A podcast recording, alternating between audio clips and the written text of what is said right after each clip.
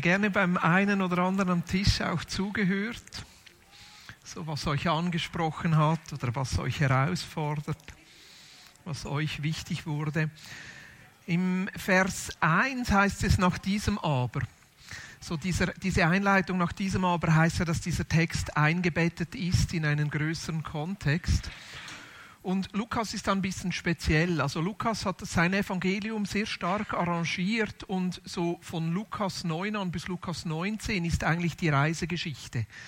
Und dann ist alles, was, was wir lesen und was Jesus sagt und die Geschichten ist eingebettet in diese Reise nach Jerusalem. Also Lukas bettet die ganze Geschichte ein und sagt, Jesus ist jetzt unterwegs. Und Lukas 9 startet mit Themen über Jüngerschaft, über Nachfolge. Ist diese sehr herausfordernde Stelle, hey, folg mir nach und gib alles auf. Und eigentlich nachdem, dass er über Jüngerschaft, über Nachfolge gesprochen hat, nach diesem Aber, sendet er die 70 aus. Und das ist so der Zusammenhang, dass eigentlich selber Jesus nachfolgen und selber wieder für andere da sein und sie segnen, das gehört zusammen. Also es geht auch bei uns als Kirche nicht nur darum, dass wir es gut haben, sondern dass wir immer wieder von Gott gefüllt werden und das, was wir von Gott empfangen, auch wieder an andere weitergeben.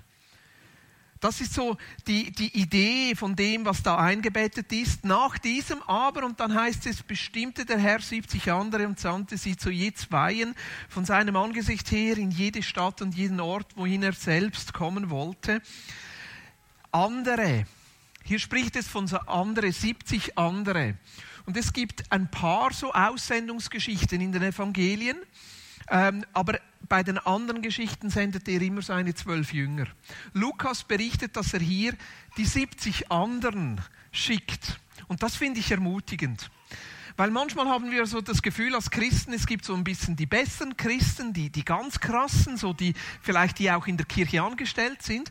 Und vielleicht gibt es die auch. Sagen wir mal, das wären die zwölf. Und dann gibt es die 70 andere. Und 70 andere, das sind wir alle. Das sind die gewöhnlichen. Das sind nicht die, die die ganze Zeit mit Jesus immer unterwegs waren. Das sind nicht die, die alles aufgegeben haben, so wie Petrus und Johannes und Jakobus und all die, wie sie heißen, Thaddäus und ja, vielleicht habt ihr sie mal in der Sonntagsschule auswendig gelernt.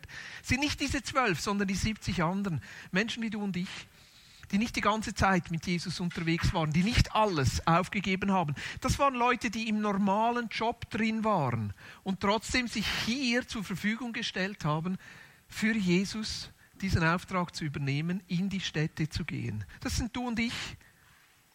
Und er schenkt 70. Bei Jesus ist ja nichts zufällig.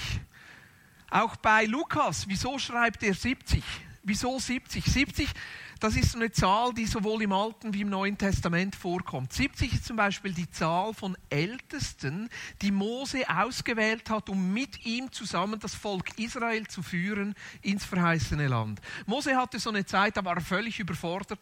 Da kommt sein Schwiegervater und sagt, hey, mach doch nicht so ein Seich, dass du alles alleine machen müsstest. Wähl dir 70 Leute aus und mach es mit ihnen zusammen. Und der Geist Gottes kommt dann über diese 70. Das kannst du nachlesen im 4. Mose 11. Also die Zahl 70 spricht eigentlich immer von Regierung, von, von, von, von Beurteilen, von Verantwortung übernehmen. Ja? Und dann im Neuen Testament haben wir den Sanhedrin. Sanhedrin, das ist so wie die jüdische Regierung zu dieser Zeit, zusammengesetzt von den Pharisäern und den Sadduzäern. Die haben sehr viel miteinander gestritten. Aber das war so wie die, die Gerichtsbarkeit zur Zeit von Jesus. Auch das waren 70. Und Jesus wählt hier 70 aus. Für mich, ich interpretiere das mal. Also kannst du sagen, ja, Boris liest wieder zwischen den Zeilen, aber wieso 70? Ich glaube, Jesus will ihnen sagen, hey, eigentlich das ist die neue Regierung. Das ist die Art und Weise, wie ihr eure Gesellschaft beeinflussen könnt. Nicht indem ihr versucht, Macht zu haben und ein weiß nicht was für eine Regierung aufzubauen, sondern indem ihr geht, um Menschen zu segnen. Indem ihr geht, um Menschen von der Auferstehung zu erzählen. Indem ihr Menschen einlädt, mich persönlich kennenzulernen. Das ist die Art und Weise, wie wir unsere Gesellschaft positiv beeinflussen. Nichts gegen Politik. Jeder, der mich kennt, weiß, dass ich sehr politisch bin. Also wenn ihr eine Abstimmungsempfehlung braucht, kommt jederzeit zu mir. Aber trotzdem als Christen Politik zu machen, das heißt auch sich ins Tagesgeschäft hineinzugeben. Und da darf man unterschiedlicher Meinung sein. Ich glaube nicht, dass es die eine Jesus-Politik gibt, außer diese hier, die Jesus sagt, geht, geht und erzählt den Menschen von mir. Und er sandte sie an Städte und Orte aus. Wenn wir über Mission sprechen, denken wir immer, ja, Mission ist in Sibirien, in Afrika, in Südamerika und was auch immer. Und ja, das ist es auch. Und einige von uns werden von Jesus an unterschiedlichste Orte hingeschickt. Aber die hier, die 70, die normalen, die gewöhnlichen, die wurden in Städte und Dörfer geschickt, die sie kannten. Da waren sie schon mal vorbei. Das waren Leute, die ähnlich waren wie sie. Und deshalb fängt für mich dieses Leben ein Segen für andere, fängt bei mir zu Hause an. Oder bei meinen Nachbarn. Oder bei meinen Arbeitskollegen. Oder in der Schule oder in der Nachbarschaft oder im Quartier oder an den Orten, wo wir ganz natürlich sind. Und was ich spannend finde, ist, dass Jesus sie ausschickt an die Orte, um wie vorzubereiten, weil er sagt, ich will dort auch dorthin kommen. Oder vielleicht auch, ich war schon dort und ich möchte, dass dieses Werk weitergeht. Und er sandt sie zu Zweiten aus. Er sendet sie zu Zweiten aus. Genau, sorry, da bin ich irgendwie schon weiter. He? Er sendet sie zu zweiten aus. Was ich eigentlich zuerst noch machen wollte, zu diesen 70, äh, zu diesen zwei, die er aussandte, ich möchte da noch eine kurze Einfügung machen, damit das nicht am Schluss kommt. Ich vermute mal, einige von euch haben über Vers 11 und 12 am Tisch gesprochen. Dieses Staub abschütteln. Oder? Niemand. Soll ich das weglassen? Soll ich nichts dazu sagen? Doch, kurz was, kurz was da, damit wir das erledigt haben, dass dann nicht dann ganz am Schluss steht. Also so Verse 11 und 12 heißt es, in welche Stadt ihr aber gekommen seid und sie nehmen, nehmen euch nicht auf, da geht hinaus auf ihre Straße und sprecht auch den Staub, der aus der uns aus eurer Stadt an den Füßen hängt, schütteln wir gegen euch ab. Doch dies wisst, dass das Reich Gottes nahe gekommen ist. Ich sage euch, dass es Sodom an jedem Tag erträglicher gehen wird als jener Stadt. Also so ziemlich eine krasse Schlusspointe, die Jesus hier setzt in seiner Aussendungsrede. Also Staub abschütteln ist für mich jetzt einfach mal der Ausdruck, es gibt einen Punkt, wo du oder ich nicht mehr verantwortlich bin. Also Jesus sendet uns zu Menschen, wo wir spüren, da ist eine Offenheit und da ist ein Frieden da.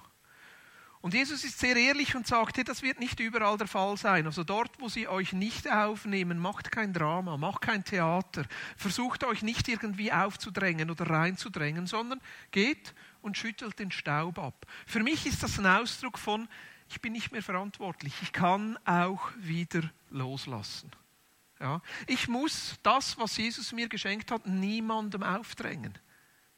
Ich muss mich nicht aufdrängen, sondern ich kann loslassen. Natürlich, Staub abschütteln, das ist der Ausdruck von Dinge hinter mir lassen, aber Staub abschütteln hat immer auch, Staub hat immer auch so diesen, diesen Beurteilen oder das Gericht. Aber Jesus sagt hier, schüttelt den Staub aus und sagt dann zu diesen Menschen, hey, das Reich Gottes ist nahe gekommen. Jesus sagt nicht, schüttelt den Staub aus und sagt den Leuten, und das Reich Gottes ist jetzt wieder weg. Sondern eigentlich ermutigt sie nochmal und sagt, hey, auch wenn du jetzt zum Beispiel das, was ich dir geben möchte, gar nicht möchtest, trotzdem, Jesus bleibt hier. Das Reich Gottes bleibt hier. Das Reich Gottes ist immer noch nahe.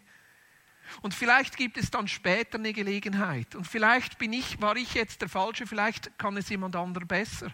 Vielleicht ist die Zeit einfach falsch, die falsche Situation, vielleicht wird es in einer anderen Situation dann besser sein. Und dann heißt es, dass Jesus zu ihnen sagte. Also das war eine Botschaft nicht für die Menschen, die diese Jünger nicht empfangen hatten, sondern einfach für die Jünger selber. Ich sage euch, sagt Jesus vielleicht auch zu euch, hey, Sodom wird es dann am Gerichtstag erträglicher gehen als jener Stadt im Sinne von, hey, ihr könnt die Beurteilung mir überlassen. Es ist nicht eure Sache, da Gericht auszurufen. Das ist nicht eure Sache, da zu sagen, hey, jetzt wehe über euch, sondern überlasst das mir. Ich sage euch, ich werde dann schon mich um das kümmern und am Ende die Dinge in Ordnung bringen. Ist das mal okay? Können wir das mal so so dieses Nebengeräusch einfach mal so wieder auf die Seite legen. Und dann komme ich nämlich wieder zum Anfang. Da heißt es, dass Jesus uns zu zweit aussendet. Und ich glaube, dass das etwas ist, was wir als Kirche wieder neu entdecken müssen. Oft ist das Kirchenkonzept so, komm, wir kommen alle zusammen im Gottesdienst, dort werden wir geistig ausgerüstet und dann wird jeder von uns als Einzelner wieder dorthin geschickt, wo er ist. Und ich muss euch ehrlich sagen, oft ist das überfordernd für uns. Wie soll ich das alleine schaffen? Und es gibt schon Menschen, die sind so outrovertiert und alles gut und die schaffen es überall dann allen Menschen von Jesus zu erzählen und für sie zu beten. Aber für viele von uns brauchen wir einander. Und oft ist auch so, dass Glaube erst sichtbar wird, wenn mehrere Leute zusammenkommen. Ja, ich kann meinen Glauben zeigen, indem ich zum Beispiel vor dem Essen bete. Das wäre eine Möglichkeit. Aber eigentlich viel vom Glauben und wo der Glaube praktisch wird, ist erst, wenn zwei oder noch mehr Leute zusammenkommen. Erst dort sieht man, wie sie einander lieben, wie sie einander unterstützen, wie sie einander vergeben, wie sie Konflikte lösen, wie sie füreinander da sind, wie sie einander helfen, wie sie einander tragen. All diese großen Dinge, die die Bibel uns im Neuen Testament sagt, äh, tut einander. Erst das wird sichtbar, wenn mehr als eine Person ist. Oder? Ist doch so. Dort wird der Glaube sichtbar. Und ich glaube, viele Menschen heute, die wünschen sich zu sehen, was der Glaube ganz praktisch in unserem Leben bedeutet. Und das ist einer der Gründe, wieso wir als Wiener Aarau versuchen, mit, diesen, mit dieser Idee von Gemeinschaften den Glauben für andere Menschen sichtbar zu machen, auf die unterschiedliche Art und Weise. Und ich glaube, das ist auch der Grund, wieso Jesus sie zu zweit ausschickt. Und er sagt zu ihnen, er sprach aber zu ihnen, die Ernte zwar ist groß, die Arbeiter aber sind wenige, bittet nun der Herr der Ernte, dass er Arbeiter aussende in seine Ernte. Das ist Vers 2. Er sprach aber zu ihnen, die Ernte zwar ist groß, die Arbeiter aber sind wenige, bittet nun den Herrn der Ernte, dass er Arbeiter aussende in seine Ernte. Die Ernte zwar ist groß, er spricht da von Menschen, die offen sind für das, was Jesus zu geben hat. Das meint er mit Ernte. Er spricht da von einem, ich sage mal, geistlichen Offenheit. Die Ernte ist groß bedeutet eigentlich fast mit jedem, mit dem du über Jesus sprechen willst, sagt, hey, das ist interessant, erzähl mir mehr davon. Und ich habe mir überlegt, war das zu dieser Zeit so? War das die Tatsache? Ich glaube nicht. Ich glaube nicht, dass zu dieser Zeit die Menschen jetzt in einem Übermaß offener waren für Spiritualität als heute. Vielleicht schon ein bisschen mehr. Aber wieso sagt Jesus das? Ich meine, die haben auch Ablehnung erfahren. Jesus spricht ja nachher noch davon, dass nicht alle Menschen sie willkommen heißen will. Meine Vermutung ist, dass Jesus ihnen das so mitgibt, um in ihnen eine offene Haltung zu entwickeln und zu sagen, hey, wenn ihr Menschen begegnet, geht doch einfach davon aus, dass doch etwas da ist, was sie nach Gott suchen lässt. Dass doch etwas da ist, was offen ist für das, was ihr ihnen zu geben hat. Dass doch etwas da ist, was sie berühren könnte. Jetzt diese, diese Tage am, am Marktstand waren für mich interessant. Ich ging immer wieder mit Kerzen auf Leute zu und habe gefragt, möchten sie eine Kerze anzünden? Und ich war immer wieder überrascht, welche Leute gesagt haben, ja, das würde ich gerne, weil man es von außen einfach nicht sieht. Die Leute, wo ich gedacht habe, also die sicher nicht, das waren oft die, die gesagt haben, ja, das möchte ich gerne. Und die, von denen ich gedacht habe, ja, die sicher, sicher schon, das waren die, die gesagt haben, nein, nein, Nein, das interessiert mich also gar nicht. Und ich konnte das wie einüben. Die Ernte ist groß. Die Ernte ist groß. Aber der Arbeiter sind wenige, weil wir, ich glaube, oft diesen Blick haben, dass Glaube in der heutigen Zeit nicht mehr passend wäre.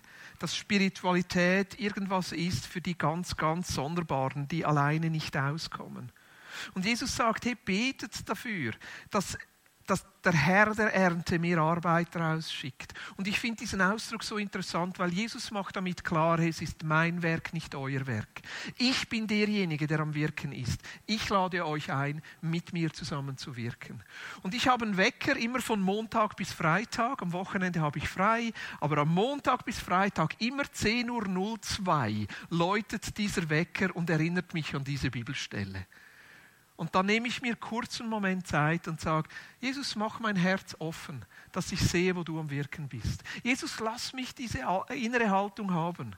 Oft in den unmöglichsten Situationen kommt dann dieser Wecker und dann muss ich mich zwingen, einfach dieses, dieses Gebet kurz zu beten, weil ich merke, wie schnell ich zu bin, wie schnell ich Dinge hineininterpretiere und wie ich selber mich von diesem Herrn der Ernte gebrauchen lassen will für das, wo er bereits dran ist. Es heißt sogar, wenn man ins Griechischen geht, dass der Herr der Ernte Arbeiter hinauswerfe in die Ernte. Manchmal brauchen wir Christen das wahrscheinlich, ein bisschen hinausgeworfen zu werden. Und dann Verse 3 und 4 heißt es, geht hin, sieh, ich sende euch wie Lämmer mit unter Wölfe, tragt weder Börse noch Tasche noch Sandalen, grüßt niemanden auf dem Weg. Jetzt dreht Jesus es wieder um und ich würde sagen, ist sehr, sehr ehrlich mit seinen Jüngern und auch sehr, sehr ehrlich mit uns und sagt, hey, in die Welt, in die ich euch sende, gibt es trotzdem Herausforderungen, erlebt ihr Ablehnung. Ich meine, zu dieser Zeit war es noch einiges gefährlicher unterwegs zu sein da gab es Überfälle und weiß nicht was, sind wir Gott sei Dank heute ein bisschen sicherer. Aber doch leben wir in einer Zeit, wo man grundsätzlich über zwei Dinge nicht spricht. Man spricht nicht über Geld und man spricht nicht über Gott. Das ist doch so der Grundsatz. Glaube ist Privatsache. Und ja, da müssen wir lernen, auch vorsichtig zu sein. Und trotzdem, nein, Jesus, du bist mitten unter uns am Wirken. Wir wollen auch über unseren Glauben sprechen können. Tragt weder Börse noch Tasche noch Sandalen und grüßt niemand auf dem Weg. Ich glaube, Jesus sagt uns nicht, seid unfreundlich mit anderen Menschen. Euer Kennzeichen ist, dass ihr niemanden grüßt und unfreundlich seid. An dem werden alle Menschen erkennen, dass ihr Christen seid. Ich, ich, glaube eher, dass Jesus hier sagt, hey, ab und zu ist es auch richtig, euch einfach mal auf etwas zu konzentrieren.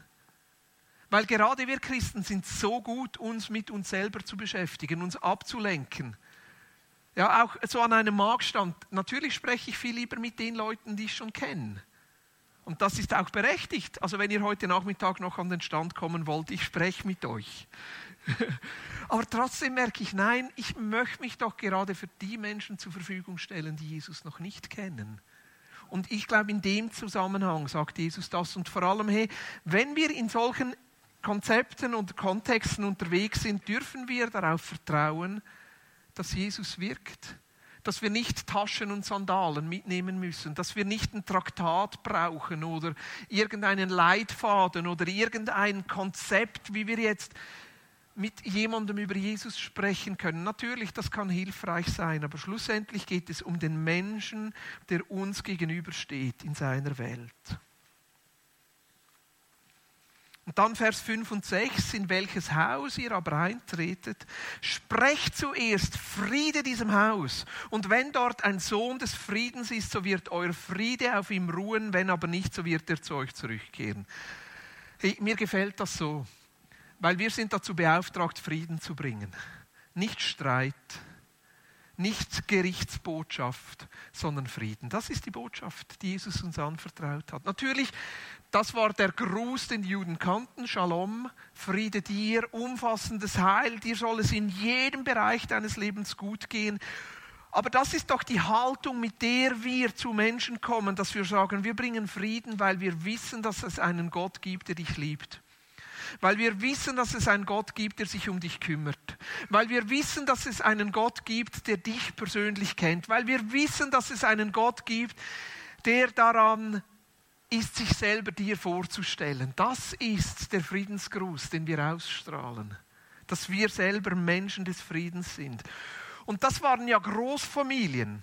Das waren ja nicht so Kleinfamilien zu dieser Zeit. Also wenn da jemand in ein Haus eingetreten ist und diesen Friedensgruß rausgerufen hat in dieses Haus, das heißt es, es reicht, wenn einer da ist, der darauf reagiert. Wenn ein Mensch des Friedens da ist, wenn jemand darauf reagiert, müssen nicht gleich alle darauf reagieren, aber wenn jemand darauf reagiert, dann bleib dort. Und das sind für mich so Merkmale, wie ich Herzensmenschen erkenne. Wie ich erkenne, ob da jemand da ist, der eben so diese Offenheit hat und auch bereit wäre, das anzunehmen, was Jesus ihm geben möchte. Das erste ist, dass man zuhört. Die Menschen hören zu und hören diesen Friedensgruß. Das zweite ist, man wird aufgenommen. Und das dritte ist, es kommt was zurück, dass man miteinander essen kann. Und das finde ich so etwas Schönes. Jesus ruft uns zu Menschen und dann sind die Beziehungen auf Augenhöhe. Nicht so, wir sind die, die dauernd irgendwas geben, sondern da kommt was zurück. Da entwickeln sich Beziehungen, wo Leben ausgetauscht wird. So dieses Merkmal des Zuhörens, des Einladens, des Dienens, das sind so Merkmale, wo ich, wo ich dann denke, hey, da ist Jesus dran. Da ist Jesus dran. Und Jesus sagt dann, Verse 7 und 8, in diesem Haus aber bleibt und esst und trinkt, was sie haben. Denn der Arbeiter ist seines Lohnes wert. Geht nicht aus einem Haus in ein anderes. Und in welche Stadt ihr kommt und sie nehmen euch auf, da esst, was euch vorgesetzt wird. Das gefällt mir natürlich. Essen, bleiben, das spricht von Gemeinschaft, von Leben teilen. Das spricht von Austausch, von Miteinander, von Gegenseitigkeit. Aber ich glaube schon, dass da ein Geheimnis darin ist, dass wir sagen, hey, Jesus schickt uns zu Menschen, wo wir merken, da ist Friede und da sollen wir bleiben. Da sollen wir uns verschenken. Da sollen wir Zeit investieren. Da sollen wir dranbleiben. Ich habe im Moment einen Herzensmenschen, wo ich das Gefühl habe, wo Jesus dran ist, wo ich bleiben soll. Und das, das kostet doch was, zu bleiben. Oft am Morgen, dann bete ich für diese Person. Ab und zu habe ich dann auch irgendeinen Gedanken. Dann schreibe ich der Person ein SMS und ein WhatsApp und sage, hey, heute Morgen habe ich gerade für dich gebetet. Das und das kam mir in den Sinn. Ich segne dich einfach für diesen Tag wenn die Person reagiert, dann, wenn ich Geburtstag habe, ist klar, das ist die erste Person, die ich einlade. All diese Dinge einfach dranbleiben, aber schon nur Zeit haben für Menschen. Und ich glaube, deshalb sagt Jesus ja auch, hey, grüßt niemanden unterwegs. Christen, beschäftigt euch nicht die ganze Zeit nur mit euch selber.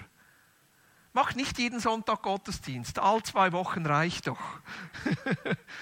dass ihr Zeit habt, euren Glauben zu leben, dass ihr Zeit habt, euch Menschen einfach zu verschenken, zu essen, zu essen. Und das heißt, wir sollen essen, was sie uns vorsetzen und dort bleiben. Hey, seht mal, das hat eine ganz klare kultische Bedeutung hier, was Jesus sagt. Weil das Essen war ein Kernstück des jüdischen Lebens. Das Richtige zu essen und nicht das Falsche. Und das ist für viele von uns Christen eine Herausforderung. Gerade wenn wir als Christen so die Idee haben, Kirche ist der Ort, wo alles richtig läuft und Hauptsache die Bibel richtig ausleben und Hauptsache mit den richtigen Menschen zusammen sein. Und sagt Jesus hier, hey, geht und esst, was sie euch vorsetzen. Das ist so diese, diese, diese Grenze, diese Schwelle überwinden und Menschen nicht verurteilen, wenn sie anders leben und genau dort eben sein und das aushalten, wenn wir vielleicht innerlich denken, ja, aber das ist jetzt also gar nicht rein. Also so sollte man irgendwie nicht leben. Also zu essen, was sie euch vorsetzen, das war eine brutale Herausforderung für diese Menschen da, weil sie mussten quasi auch so ein bisschen ihr jüdisch sein aufgeben. Ja, was war, wenn sie bei einem Samariter Frieden fanden? Oder bei einem Nichtjuden, der dann ein Schwein aufgetischt hat, das Unreinste, was es überhaupt gibt? Also das, was Jesus hier sagt, da können wir uns gar nicht vorstellen, was das zu dieser Zeit für eine Sprengkraft war. Wir denken so, ja, essen, was euch vorgesetzt wird. Nein, das hatte ganz, ganz tiefe kultische Bedeutung im Sinne von, hey, ich bin bereit, mich auf die Lebenswelt von einem anderen Menschen ganz einzulassen, weil ich glaube, dass Jesus schon da ist und weil ich glaube, dass Jesus am Wirken ist. Und dann kommt das Einfachste überhaupt, da heißt es im Vers 9, und heilt die Kranken darin und sprecht zu ihnen, das Reich Gottes ist nahe zu euch gekommen. In welcher Selbstverständlichkeit Jesus das hier sagt, das killt mich. Ja, und dann esst und dann heilt noch die Kranken. Als ob es das Gewöhnlichste wäre überhaupt. Als ob es das Normalste wäre. Einfach dann noch die Kranken zu heilen. Ich hoffe, dass dich diese Aussage genauso herausfordert wie mich. Und doch denke ich, dass das die Aufgabe ist, die Jesus uns gnädigerweise anvertraut. Menschen die Möglichkeit zu geben, Jesus für sich selber zu erleben. Vielleicht ist es so, dass wir ihnen Gebet anbieten und sie Heilung erleben. Vielleicht sind es auch ganz andere Dinge. Gerade weil wir ja wissen, dass die Heilung nicht in unserer Hand liegt, weil wir auch ja untereinander füreinander beten und manchmal diese Heilung nicht erleben und das dann aushalten müssen. Und doch glaube ich, dass Jesus hier sagt, hey, sucht nach Möglichkeiten, wie diese Person selber für sich mich erleben kann. Was haben wir für Möglichkeiten, Menschen diesen Jesus vorzustellen? Das eine ist schon, dass wir von uns erzählen, von unserem Glauben, was wir mit Jesus erlebt haben. Das andere ist aber auch, dass wir das hervorheben, was diese Menschen selber schon mit Jesus erleben. Wo haben sie schon Gott erlebt? Das andere ist auch, dass wir wirklich auch Gebet anbieten und sagen, hey, wenn, wenn es Gott gibt, was für ein Wunder müsste er tun, dass du an ihn glauben könntest? Okay, lass uns jetzt gleich für das beten. Und zulassen, dass in diesem Geschehen dieser Herzensmensch Jesus für sich selber erlebt.